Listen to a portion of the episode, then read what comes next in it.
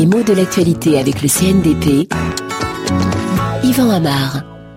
L'efficacité d'une taxe carbone pour lutter contre la pollution est de nouveau d'actualité puisque dans quelques jours, c'est le 31 juillet, Michel Rocard rendra son rapport sur la mise en application possible de cette taxe. Alors, c'est une taxe sur les produits qui émettent du dioxyde de carbone qui est nocif pour notre environnement et connu comme étant le principal gaz à effet de serre.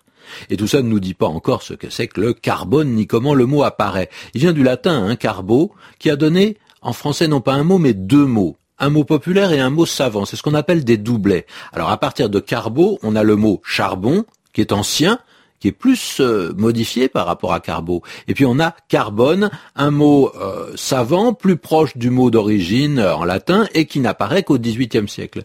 Seulement le mot carbo est au centre d'une famille riche et variée puisqu'on y trouve aussi bien carburé, carburation, carburant, tous ces mots qui sont liés à l'idée d'une combustion particulière.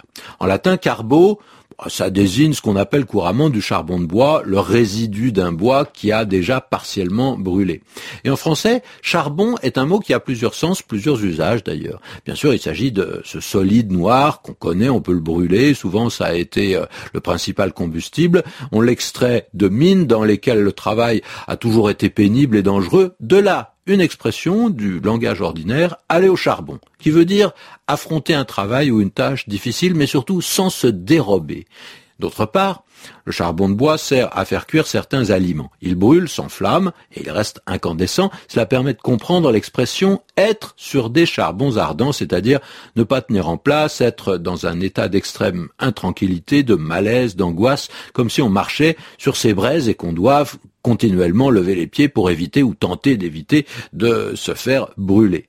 Enfin, l'adjectif charbonneux indique que quelque chose est noir, comme si on l'avait noirci, et en particulier on parle des yeux charbonneux pour souligner qu'ils sont très maquillés, soulignés d'un trait bien visible. Le mot carbone lui aussi a plusieurs sens et il est employé alors qu'on n'entend jamais dans ses usages le mot charbon à propos de matériaux modernes. Hein. Fibre de carbone, ça évoque des skis, des planches de surf, des raquettes, des matériaux de carrosserie automobile. Et puis euh, la diffusion de l'informatique de bureau a définitivement rendu caduque le papier carbone qui servait à dupliquer les documents, un papier ancré, intercalé entre deux feuilles qui permettait qu'on copie ce qui s'écrivait sur la feuille du dessus, soit lorsqu'on tapait le document la machine, soit lorsqu'on l'écrivait à la main.